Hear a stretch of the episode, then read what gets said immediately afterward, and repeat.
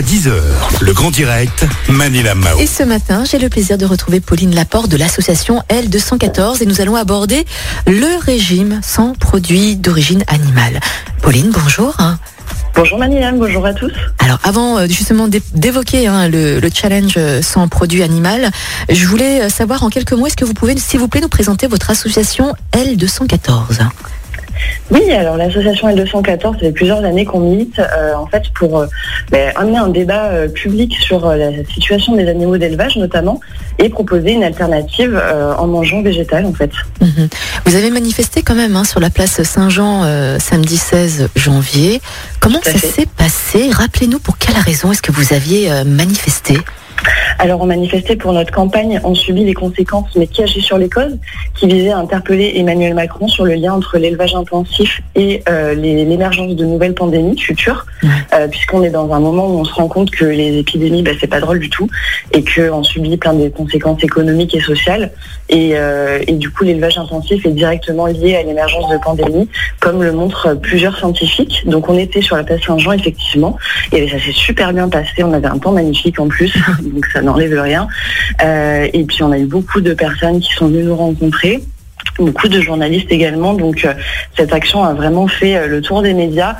Donc on a été très content des répercussions et on n'a pas encore de retour au niveau du gouvernement. On espère que ça ne tardera pas. D'accord.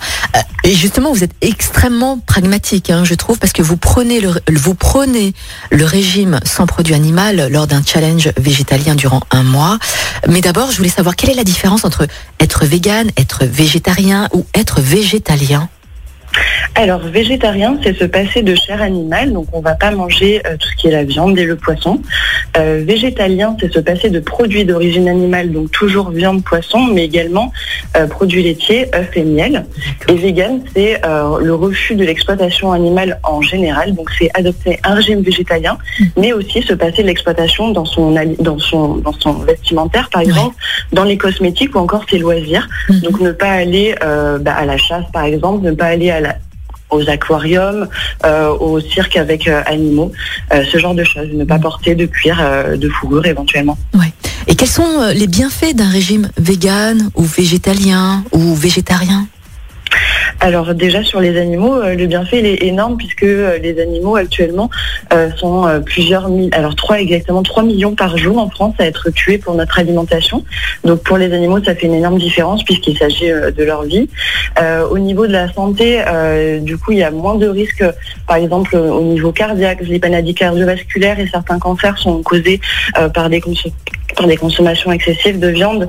et puis au niveau environnement également, on sait que euh, l'élevage euh, est une cause énorme d'émissions de gaz à effet de serre, 14% euh, exactement, donc c'est autant que tous les moyens de transport réunis, mmh. avions, voitures, etc. donc c'est énorme, si on pouvait s'en passer, ce serait vraiment un, bon, un bon grand pas qu'on ferait pour la planète et pour sauver notre environnement. Bien sûr. Alors Pauline, est-ce que vous avez peut-être constaté un changement de comportement et de consommation suite à cette crise? Est-ce que les gens mangent moins de viande ou de produits d'origine animale?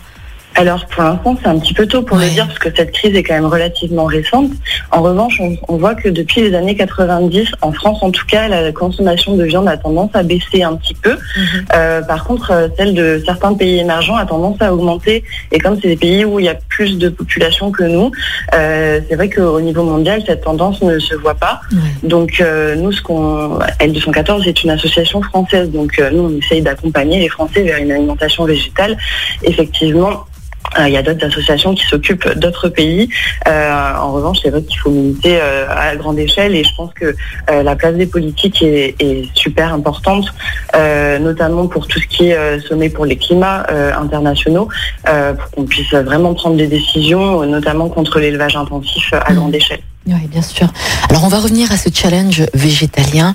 Pauline, je voulais savoir quelles sont les alternatives à la viande. Est-ce qu'on peut garder justement les, apports journaliers en protéines et nutritionnels Et comment Oui.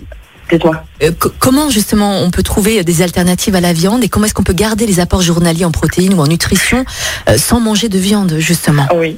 Alors du coup, les, en fait, euh, l'apport en protéines, c'est vraiment pas un problème en France quand on mange à sa faim. On a déjà assez de protéines euh, en mangeant végétal. Euh, S'il y a des grands sportifs parmi nos auditeurs, euh, je les invite à se renseigner effectivement pour essayer d'améliorer encore leur apport en protéines, notamment à travers les légumineuses. Mm. Donc ça va être tout ce qui est lentilles, par exemple, les pois, les haricots. Ça c'est une énorme teneur en protéines. Mhm. Donc il y a des produits comme ça qui sont vraiment des alliés de, l'alimentation végétalienne. Euh, après, euh, comment manger végétalien? Maintenant, il y a de plus en plus de sites internet, de euh, vidéos sur YouTube, de livres qui sont pleins de super recettes végétaliennes. Donc j'invite les auditeurs à, regarder, ne serait-ce que bah, sans forcément payer un livre en premier lieu, mais regarder sur internet. Nous, du coup, L214 Effectivement, on a un rôle de lanceur d'alerte pour, pour mettre le débat public, comme je vous disais, euh, en focus sur les animaux d'élevage et, et dire à quel point ils souffrent euh, de cette exploitation.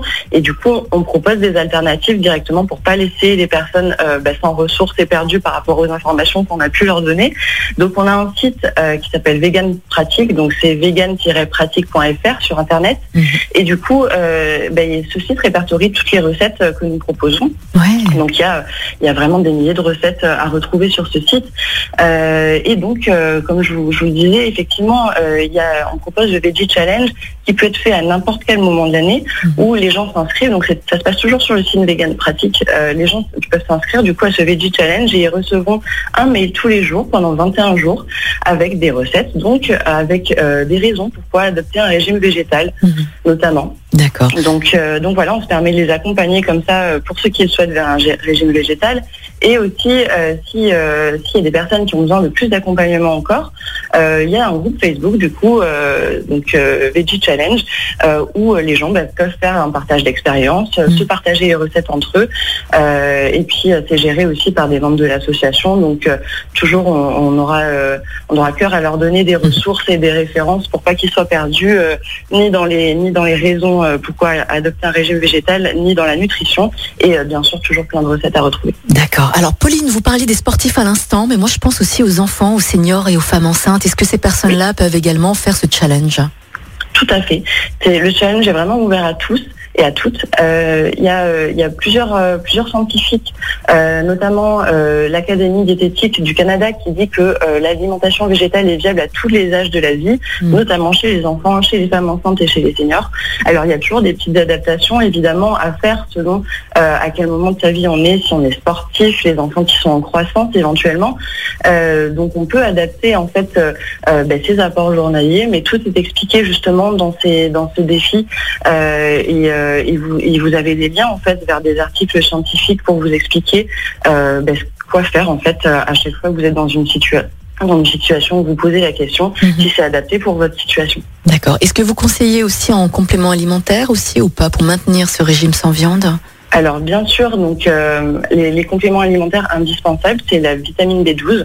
Euh, ça, du coup, c'est vraiment, on peut pas s'en passer hein, quand on a un régime végétal. Et même, j'aurais tendance à dire, si on commence à peine à réduire sa consommation de viande, il faut savoir qu'on n'est pas égaux euh, face à la B12 tous parce qu'on a des stocks qui peuvent varier d'une personne à l'autre. Euh, on peut euh, ne pas être carencé pendant euh, plusieurs années, mais trouver une carence très très rapidement dans les dans les premières semaines en fait du passage à l'alimentation végétale.